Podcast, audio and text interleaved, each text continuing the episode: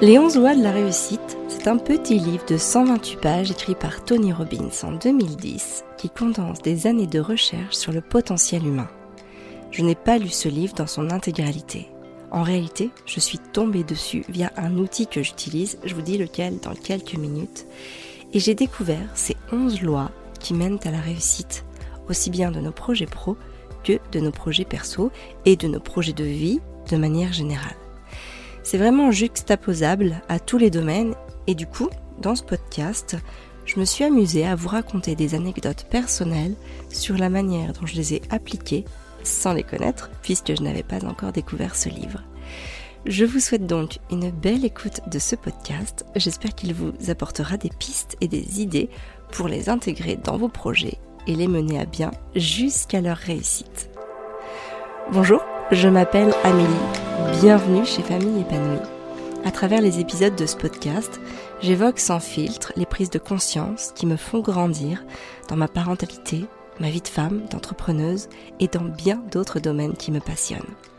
C'est tout naturellement que depuis 2015, j'accompagne les mamans à travers mon programme Maman épanouie et d'autres ateliers thématiques à cultiver elles aussi leur bien-être grâce à ces prises de conscience et à des concepts simples à mettre en place. Je suis également l'auteur du journal de gratitude Mon journal Maman épanouie. Je vous le mets dans les notes de ce podcast si vous souhaitez vous l'offrir. Et surtout, si vous appréciez ce podcast, la meilleure façon de le soutenir est de lui mettre une note de 5 étoiles sur la plateforme de podcast que vous utilisez. Je vous disais en intro que je n'ai pas lu ce texte de Tony Robbins dans sa version intégrale mais je l'ai simplement écouté en podcast via le site Cooper qui propose des résumés de livres. J'aime bien ce concept qui me fait découvrir des livres, qui me permet d'en avoir une bonne idée avant, éventuellement, de les lire dans leur intégralité. Alors je précise hein, que c'est non sponsorisé, que je paye mon abonnement qui est à un petit peu moins de 8 euros de mémoire tous les mois depuis un peu plus de 3 ans à présent. Mais je trouve le concept très intéressant parce qu'il me permet d'avoir des idées phares d'un livre et donc de pouvoir cultiver mon goût, ou en tout cas mon envie, de le lire euh, plus profondément en me l'achetant ou en l'écoutant sur un livre audio, mais du coup, pour cette fois-ci, dans son texte intégral. Alors je tiens aussi à préciser que les titres des 11 lois que je vous propose ne sont pas forcément les mêmes, que celles de la version de Tony Robbins, mais qui sont le fruit de mon interprétation. Voilà, donc sans transition, passons à ces fameuses 11 lois de la réussite qui, je l'espère, sauront porter leurs fruits dans vos vies de tous les jours. La première, c'est renverser la situation. À plein de moments de notre vie, on se retrouve face à des situations plus challengeantes que d'autres. Problèmes de couple, séparation conjugale, perte de revenus, projet qui prend l'eau, embûche qui nous tombe dessus sans prévenir, problèmes dans la famille, etc., etc. Bref, tous ces aléas dont évidemment on se serait bien passé. En fait, l'idée ici, c'est de mettre son énergie vers le futur, ce que l'on va faire, la manière dont on va agir, comment est-ce qu'on va réfléchir à ses actions, au lieu de s'apitoyer ou de ressasser sur ce qui s'est passé, ou en tout cas d'y passer trop longtemps, d'y mettre trop de temps et trop d'énergie. Parce que ça pourrait alors provoquer une, une certaine inertie handicapante pour mener à bien nos projets. Je vais vous raconter comment on a transformé un gros problème de couple avec Fabien, mon mari, en une véritable force. Donc, parfois, on a eu du mal à communiquer. Alors, comprenez par là sans filtre qu'on s'engueulait. Parce que lui revenait toujours à parler d'un truc qui s'était passé dans le passé, alors que moi, j'évoquais la manière dont on pouvait aller de l'avant. Lui, il avait besoin de parler de ce qui s'était passé, alors que moi, j'en voyais pas l'intérêt, puisque pour moi, ce qui était passé était passé, et que j'avais à présent de me dire, ok, mais puisque je ne peux pas changer le passé, qu'est-ce que je peux faire dans l'avenir pour que ça ne se reproduise pas? Et c'est finalement grâce à un coaching qu'on a fait tous les deux, ensemble, en même temps, où on a pu parler, chacun son tour, exposer ses points de vue et l'intérêt qu'on avait de voir les choses comme ça, qu'on a pu identifier ce problème et qu'on a pu travailler dessus. Moi, j'ai compris que Fabien avait besoin qu'on revienne, en tout cas un instant, sur ce qui s'était passé, pour qu'il puisse euh, poser, en tout cas exprimer ses émotions par rapport à ça. Et lui, il a compris que j'avais besoin de me, enfin, de me tourner vers l'avenir pour ne pas reproduire la même erreur. En d'autres mots, j'ai pris conscience qu'il avait besoin de comprendre et il a accepté le fait que j'avais besoin d'agir. Et finalement, lorsqu'on a accueilli ça, notre couple s'est renforcé parce que ça a fait émerger notre complémentarité. Fabien, c'est quelqu'un qui est plus dans l'analyse et moi je suis plus dans l'action. Alors ça ne veut pas dire que Fabien n'est pas dans l'action et que je n'analyse pas, attention hein, évidemment, mais en tout cas ça veut dire que notre, notre dominante au niveau comportemental est ainsi. Donc voilà comment on a renversé un problème relationnel pesant, hein, il faut quand même le dire, en une force dans notre couple. On a pris conscience qu'à nous deux, nous avions les deux ingrédients indispensables, l'esprit d'analyse et la volonté d'agir, pour avancer sans reproduire les erreurs du passé. Peu importe ce que vous êtes en train de traverser, pour vous aider, vous pouvez garder à l'esprit que chaque situation inconfortable prendra fin à un moment ou un autre, parce que les difficultés ne sont que passagères et rien n'est définitif ni figé.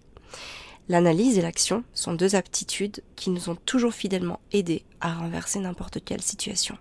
Il peut y en avoir d'autres, bien évidemment, à vous de cultiver les, vôtres. La deuxième loi, c'est l'échec n'existe pas. Celle-là, on commence à bien nous la rabâcher en boucle un peu partout hein, depuis quelques années, donc je pense que vous avez déjà dû l'entendre.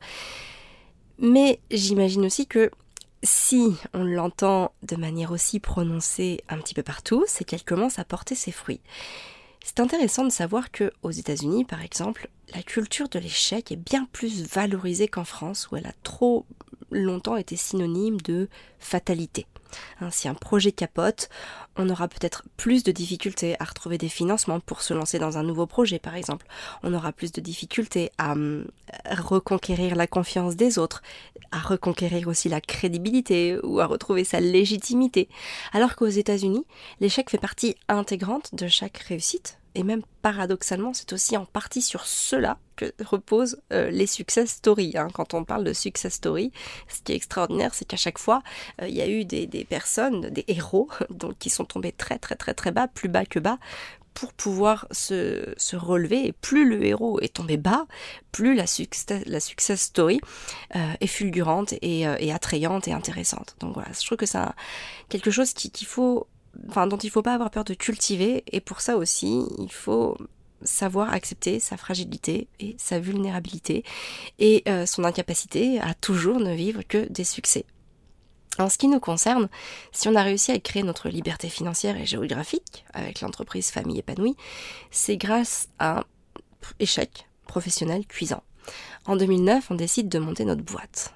On choisit de créer un site e-commerce sur la niche du réflexe numérique. Mais les marges sont faibles et la concurrence est très rude, peut-être trop rude pour euh, deux personnes comme nous.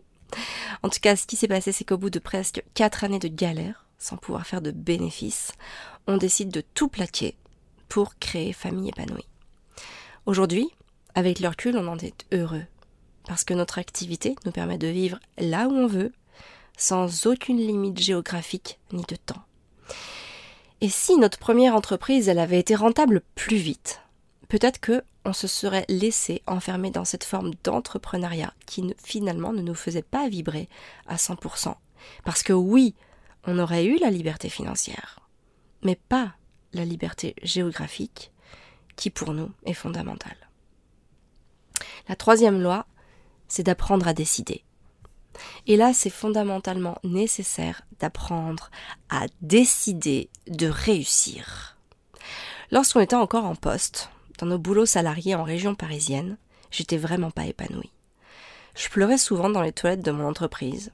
J'avais pas le moral, j'aimais pas forcément ce que je faisais. Il n'y avait pas de sens. J'étais gestionnaire de produits achats. Je, révisais les stocks dans, des immenses magasins de chaussures directement importés de Chine. Bref, c'était pas terrible. Et euh, j'ai même envie de dire que c'était si terrible ce que je vivais à l'époque que je pense que ça a été moteur pour quitter notre job à ce moment précis. On avait cette idée d'entrepreneuriat en nous, c'est quelque chose qu'on voulait, à partir du moment où, j'ai même envie de dire, on s'est embrassé pour la première fois. Mais on n'avait pas forcément cette temporalité-là, précise. On aurait fini par quitter nos boulots à un moment ou un autre, parce que, parce que voilà, on avait ce désir en nous. Mais à un moment, j'ai été le moteur pour le faire à ce moment précis. On ne savait pas encore ce qu'on allait faire. Hein, quand on a quitté notre job, il faut bien avoir conscience qu'on ne savait absolument pas ce qu'on allait créer comme entreprise. Mais on avait déjà pris la décision de réussir. On ne se laissait pas d'autre choix. Et je me rappelle que je me nourrissais de cette détermination dans les, mauvais moments, ou lorsque je traversais des phases de désespoir. Et souvent, en fait, je, demandais à Fabien, euh, on va réussir un cœur. On est sûr hein, qu'on va réussir. Et en fait, il me, il me reversait de, bah, de son choix d'avoir décidé de réussir dans les moments où je doutais pour pouvoir me, redonner la confiance dont j'avais besoin. Et j'allais mieux presque instantanément parce que je me rappelais notre décision. Celle de choisir, de faire le choix, de prendre la décision de réussir. La quatrième loi, c'est construire ses croyances. Ce que l'on pense être est issu de tout ce que nous avons reçu entendu, cru de tout ce que les autres ont dit à notre sujet, des événements traumatisants qu'on a vécus, etc., etc. On est façonné par tout un tas d'éléments, de situations et d'événements plus ou moins déterminants.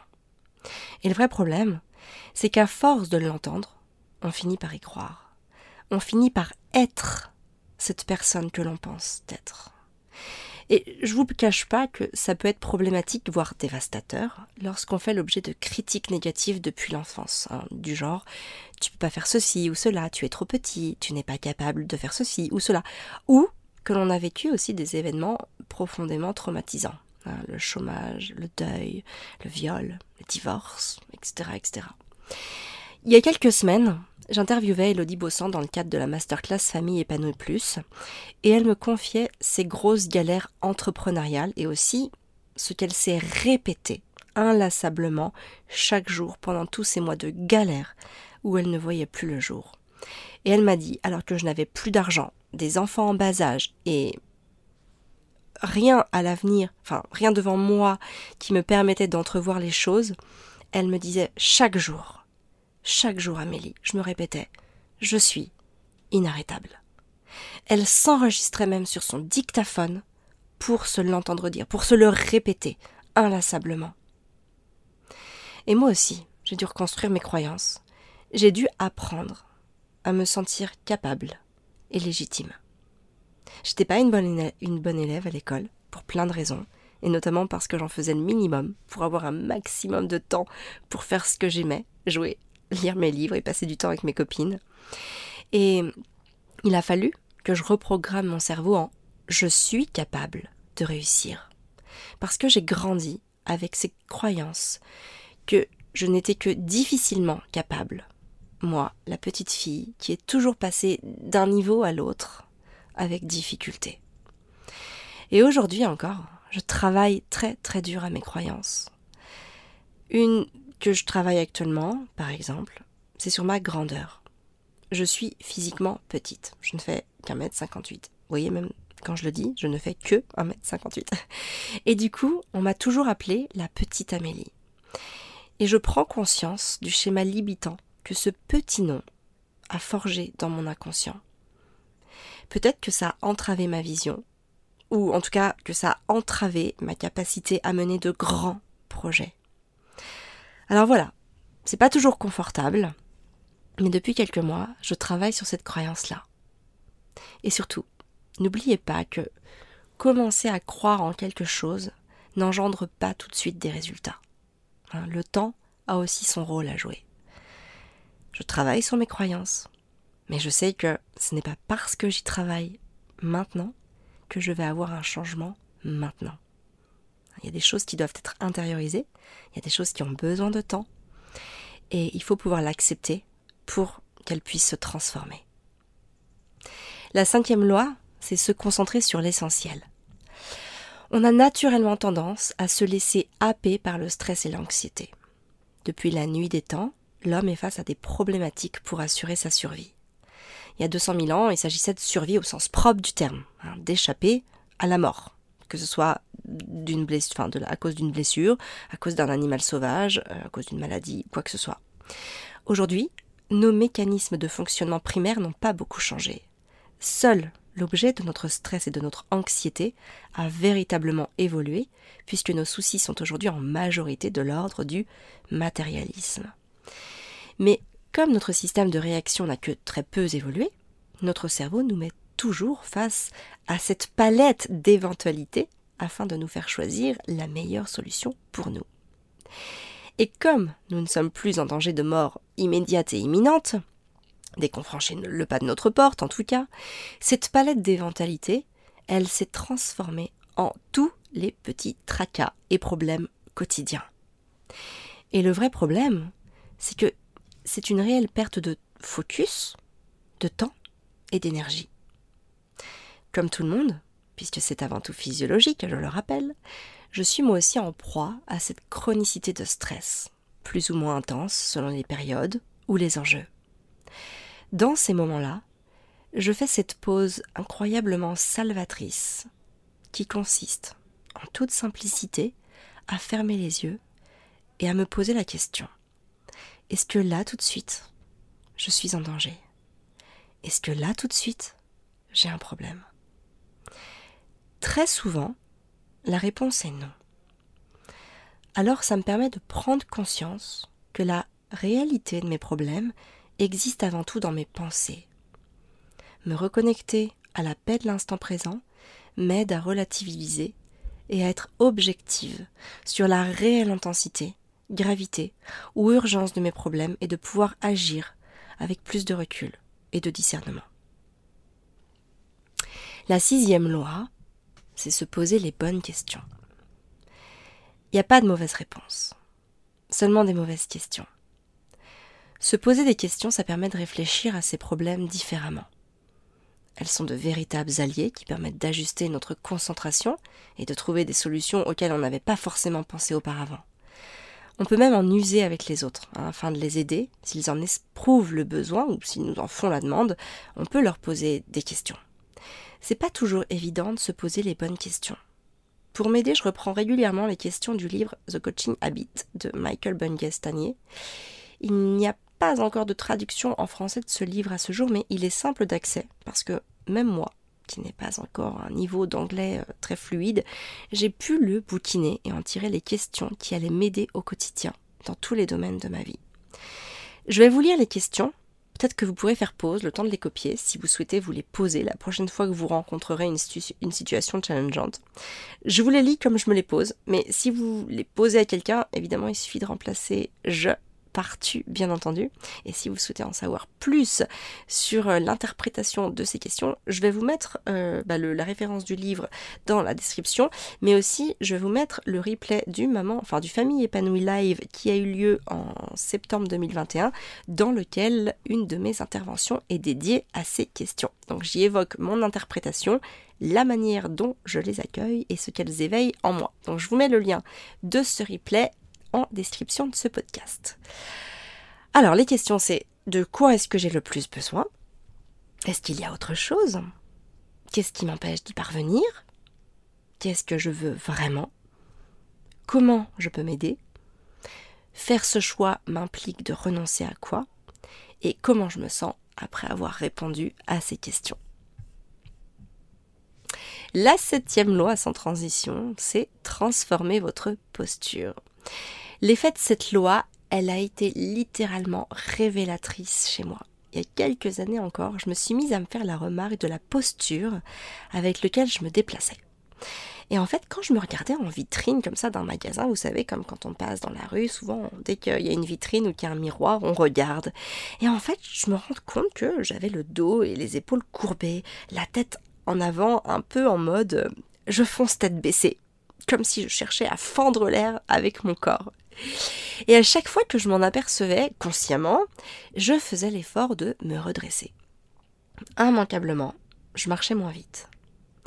Mais je me suis mise à observer quelque chose d'inhabituel. Alors au départ, j'étais frustrée hein, de ralentir la cadence et je cherchais à aller aussi vite tout en ayant le buste plus droit. Je vous laisse essayer pour vous rendre compte que c'est difficilement possible. Alors, petit à petit, au fil de mes marches, balades, courses, j'ai pris ce réflexe de marcher le buste droit et la tête haute. Et là, en fait, je me suis mise à percevoir tout ce qui pouvait m'échapper lorsque j'avais la tête baissée. Oui, je perdais un peu de temps, enfin je perds du temps par rapport à la démarche que j'avais avant, mais de nouvelles perceptions bien plus riches s'offrent à moi. Ça me permet de prendre le temps d'observer mon environnement, de voir des choses qui peuvent m'échapper, de saisir aussi des subtilités qui peuvent me nourrir. Et puis cet exercice, il vient aussi travailler et challenger l'impatiente que j'étais. J'en aurai jamais une vérification scientifique, hein, bien sûr, mais je reste persuadée que cette transformation dans ma posture m'a permis d'améliorer et de gagner en confiance en moi. J'ai aussi cette sensation d'être mieux préparée aux événements négatifs parce que je suis déjà en train d'observer et de faire attention à ce qui se passe autour de moi.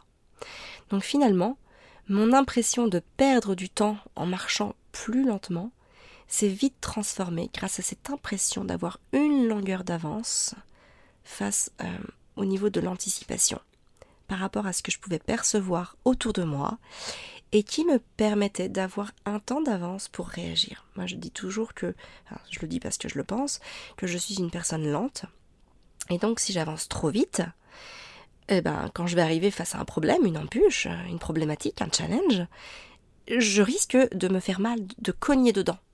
Alors que si j'avance moins vite face à ce challenge, cette problématique ou à quoi que ce soit, j'ai le temps aussi de la voir arriver. Hein. c'est très métaphorique, mais c'est très vrai aussi. J'ai le temps de la voir arriver et donc de m'y préparer et donc de trouver des solutions avant de me faire mal. Et ça, je pense que c'est quelque chose qu'il est facile de mettre en place dans son quotidien, se forcer ralentir d'une manière ou d'une autre. Ça peut être sur la marche, ça peut être quand vous faites la cuisine de manière plus consciente, ça peut être quand vous prenez soin de vous, quand vous vous lavez les cheveux, quand vous prenez votre douche, quand vous vous habillez, quand vous rangez votre maison, bref, peu importe. Ralentir euh, est quelque chose qui nous permet de gagner beaucoup dans beaucoup d'autres domaines. La huitième loi, c'est inspirez-vous. Notre évolution, elle est intimement liée à la transmission. Transmission des histoires, transmission des savoirs, transmission des secrets. C'est ainsi que notre espèce connecte et je reste persuadée que c'est encore cela qui nous élève. J'ai toujours eu des personnes qui m'impressionnaient, des personnes qui ont une vie qui m'inspire, des personnes qui ont un regard sur le monde qui me captive. Parfois ce sont des personnes qui font partie de mon entourage, c'est le cas de mon mari, Fabien. Il a une capacité d'analyse extrêmement fine et puissante, c'est un visionnaire. Il a une grande confiance en lui et une facilité à dire ce qu'il pense sans nullement se soucier du regard des autres. Peut-être qu'à certains moments, ses propos, sortis de leur contexte, peuvent être mal interprétés. Mais encore une fois, je suis fascinée par sa capacité à rester fidèle à lui-même, peu importe ce qu'on dise de lui, ou ce qu'on lui dise aussi en contrepartie. Je suis aussi très admirative de ma grand-mère qui a élevé six enfants, dont mon père, et qui est un exemple d'enthousiasme, d'amour et de bonne humeur, quoi qu'il arrive. Et puis bien sûr, certaines personnalités et chemins de vie m'ont inspiré à travers des livres que j'ai pu lire. Je me rappelle de, l'histoire de Zana Mushen dans le livre Vendu, qui m'a complètement bouleversée à l'adolescence, un livre que j'ai dû lire cinq, six fois entre mes, mes 12 et 15 ans. Plus récemment aussi, j'ai été émue par l'histoire de l'ascension du Nanga Parbat qu'Elisabeth Révol euh, raconte avec beaucoup d'humilité dans son livre Vivre. Voilà, donc n'hésitez pas à vous inspirer des personnes qui ont réussi dans un domaine auquel vous aspirez, parce qu'il y a de grandes chances que leur expérience sache vous guider vers ce que vous visez, en faisant émerger ce qu'il y a de meilleur et de plus profond en vous. Neuvième loi, c'est choisir des mots positifs. La manière dont on exprime le fond de sa pensée a un réel pouvoir sur la manière dont on rend cela réel. C'est quelque chose dont j'ai pris conscience avec le développement personnel Et pour mon plus grand bonheur, je me suis aperçue aussi que c'était quelque chose que je faisais de manière complètement naturelle, sans m'être jamais posé la moindre question, ni euh, que j'ai dû faire, enfin, que, cela soit le fruit d'un travail sur ma manière de formuler ou de me formuler les choses. Par exemple, je vous explique. Après une nuit rude parce que les enfants ont enchaîné les réveils, un hein, nombre de parents se lèveraient le matin en se disant j'ai trop mal dormi, c'était la pire nuit de ma vie, je suis complètement crevée. Alors que moi, lorsque ça m'arrive, parce que ça m'arrive encore, je me lève et je me dis le matin, bah, je manque d'un peu de sommeil. Ou alors, c'est pas ma meilleure nuit, ou je suis pas au top de ma forme. Dans les faits, vous allez me dire que ça change pas grand chose. Mais dans la réalité, ça change tout. Parce que nos mots ont une force incroyable et considérable sur nos pensées.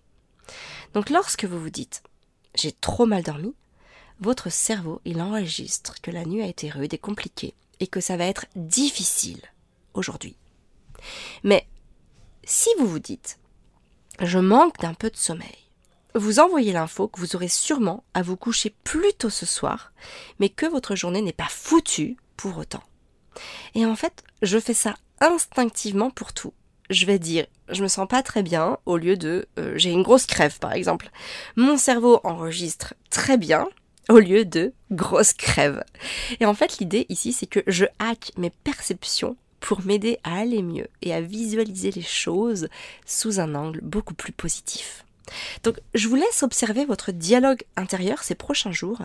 Prenez conscience de ce que vous pouvez faire pour le faire évoluer. C'est vraiment une observation très intéressante que je vous invite à faire et qui peut vous apprendre, euh, en tout cas qui peut vous en apprendre long sur vos mécanismes de réaction, hein, notamment. La dixième chose, la dixième loi, c'est prendre soin de soi. Lorsque la vie devient trop stressante ou agressive, c'est important d'avoir une base sur laquelle se reposer. Nous, on est par exemple très nomades. On passe pas beaucoup de temps au même endroit et parfois le rythme est rapide, voire soutenu.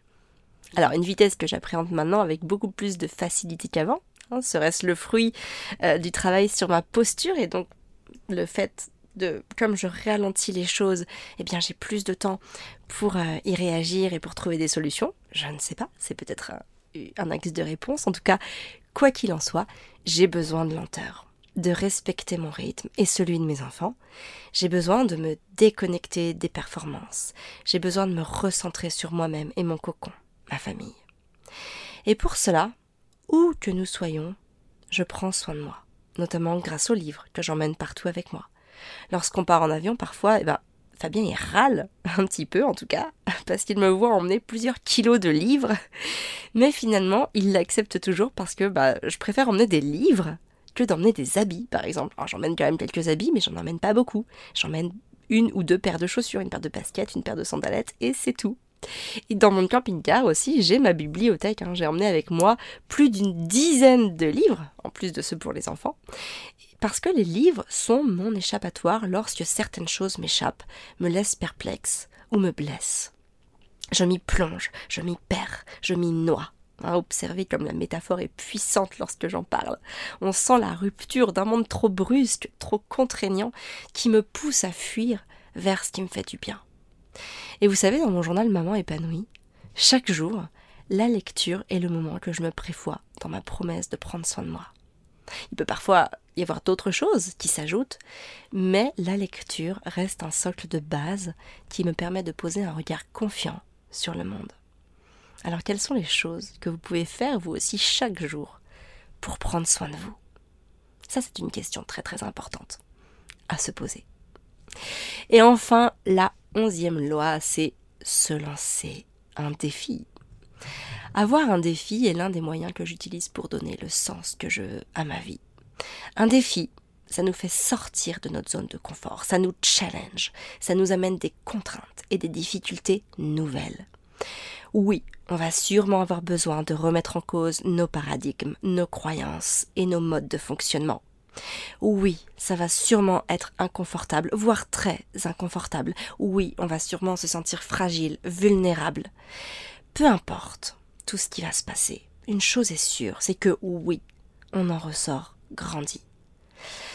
Vous savez, la première fois qu'on a organisé le Maman épanouie live, je me rappelle dans le train m'être demandé pourquoi je m'étais infligé ça. J'avais tellement peur. Je doutais tellement. J'avais un trac immense. Puis le week-end s'est passé, et dans le train du retour sur Angers, le lundi matin, je pleurais d'émotion et de gratitude. Et je savais, dans mon cœur, dans mon corps, dans mon, esprit, que la deuxième édition verrait le jour. Aujourd'hui, après sept ans passés dans l'univers de la parentalité, avec Fabien, mon mari et notre équipe, on a à cœur de se lancer dans un nouveau défi. Il se mettra très bientôt en place, dès qu'il sera assez mûr en nous pour éclore. Alors restez bien connectés, hein, n'hésitez pas à vous abonner à nos différents réseaux sociaux, Instagram, Facebook, YouTube ou ce podcast. En tout cas, retrouvez-nous partout euh, sous le, le nom Famille épanouie. Avant de vous laisser, je vous invite à vous lancer un petit défi, un petit truc challengeant que vous pourriez mettre en place sans trop de difficultés dans votre quotidien. Gardez en tête qu'il n'y a pas de petite victoire. Chaque victoire compte. Chaque défi relevé compte. C'est aussi comme ça que vous allez augmenter votre confiance en vous, votre manière de croire en vous et votre estime de vous. Alors ne vous en privez surtout pas.